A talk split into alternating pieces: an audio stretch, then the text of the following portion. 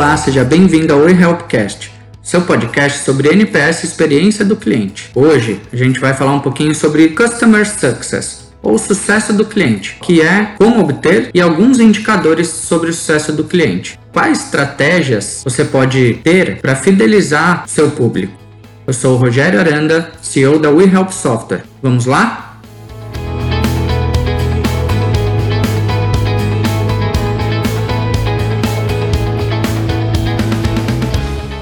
Sucesso do cliente é o termo que faz referência ao esforço desempenhado por todo o seu time, todos os colaboradores da sua empresa, tendo como foco atender às necessidades reais daqueles que procuram pelo seu produto ou serviço. Ou seja, o objetivo de toda a equipe é fazer com que o cliente tenha acesso a todas as informações que o cliente precisa ter para proporcionar o máximo de utilização daquilo que ele está comprando. E por fim, ter uma experiência positiva. Tem um autor que eu gosto muito, que é o Lincoln Murphy. Ele resume bem quando ele diz que o sucesso do cliente é quando seus clientes alcançam todos os resultados que eles desejam através daqueles pontos de interação, pontos de contato com a sua empresa.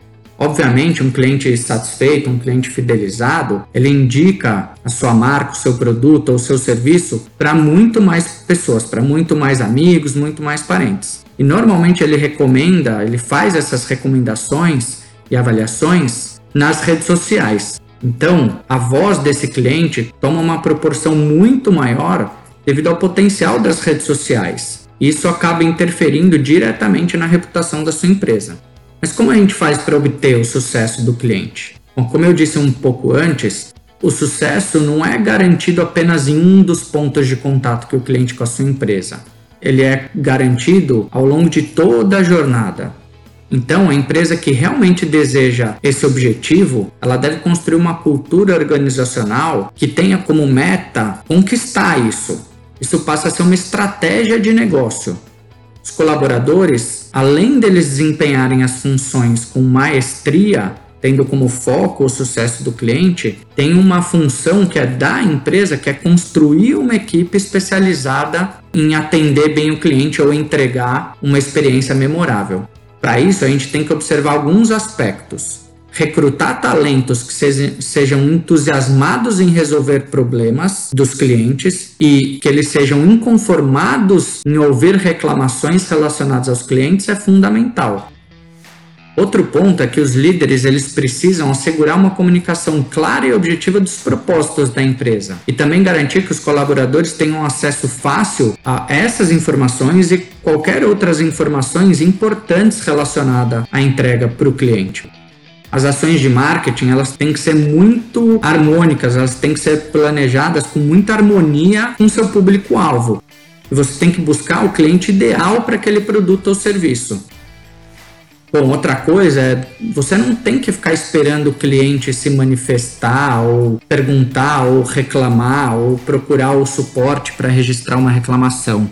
Você tem que criar uma estrutura de atendimento que permita o cliente se comunicar com você. E você tem que acompanhar durante toda a jornada do cliente com a sua marca. E por fim, acho que o mais importante disso é você construir uma, uma empresa centrada no cliente. Muita gente fala sobre o customer centricity, é exatamente isso. Customer centricity é quando você coloca o cliente no centro das decisões. Não quer dizer que você vai fazer tudo o que o cliente quer, por vezes você tem que falar não para ele, só que significa que você vai levar em consideração a opinião do cliente em todas as suas decisões. Normalmente você leva em consideração aquilo que você acha que o cliente deseja, você leva em consideração as opiniões dos seus colaboradores, fornecedores, todos os stakeholders. Mas quando você coloca o impacto que uma decisão vai causar no cliente, visto da perspectiva dele, do cliente, você realmente está colocando o cliente no centro das decisões. E aí sim você passa a agir com base em dados, em informação e não no achismo, naquilo que você acredita que é bom para os clientes. Tem alguns indicadores que ajudam a gente a entender isso. A função principal desses indicadores é você entender seu cliente e fidelizar o seu público. E mais do que isso, é você tornar esse sucesso do cliente como um fator recorrente. Então você tem softwares que ajudam nisso, você tem inúmeras ferramentas que podem ajudar você a medir e a ter indicadores do sucesso do cliente. Acho que a ferramenta mais atual, mais relevante é o NPS, que é a Net Promoter System, que essa metodologia, esse indicador, ele parte de uma única pergunta, que é em uma escala de 0 a 10, o quanto você recomendaria o nosso produto ou serviço para um amigo ou familiar, e ele mede o nível de lealdade que os clientes têm com a sua marca. E aí isso te permite identificar os seus pontos fortes e reforçar isso junto com a equipe, então falar, pô, estamos fazendo isso bem, vamos continuar fazendo. Como identificar os problemas, os pontos fracos e aí construir junto com a equipe planos de ação para melhorar a experiência do cliente. Outro indicador é o custo de retenção dos clientes. E ele mede o quanto você tem gastado, quanto você tem investido, na verdade, na retenção ou na fidelização dos seus clientes. E aí tem um problema. Se você gasta para manter o seu cliente é maior do valor que você investe para conquistar novos clientes, aí você precisa rever alguns processos internos, reavaliar algumas coisas. O terceiro indicador importante é o churn rate. Churn é evasão. É a métrica que indica a quantidade de clientes que cancelaram o serviço durante um período de tempo. E esse indicador permite às empresas entenderem o impacto financeiro dessas, desses cancelamentos, dessa saída. Um quarto indicador é o Customer Effort Score, ou CS. Esse indicador ele avalia o, o quanto difícil está para o seu cliente resolver um problema que ele teve com a sua empresa.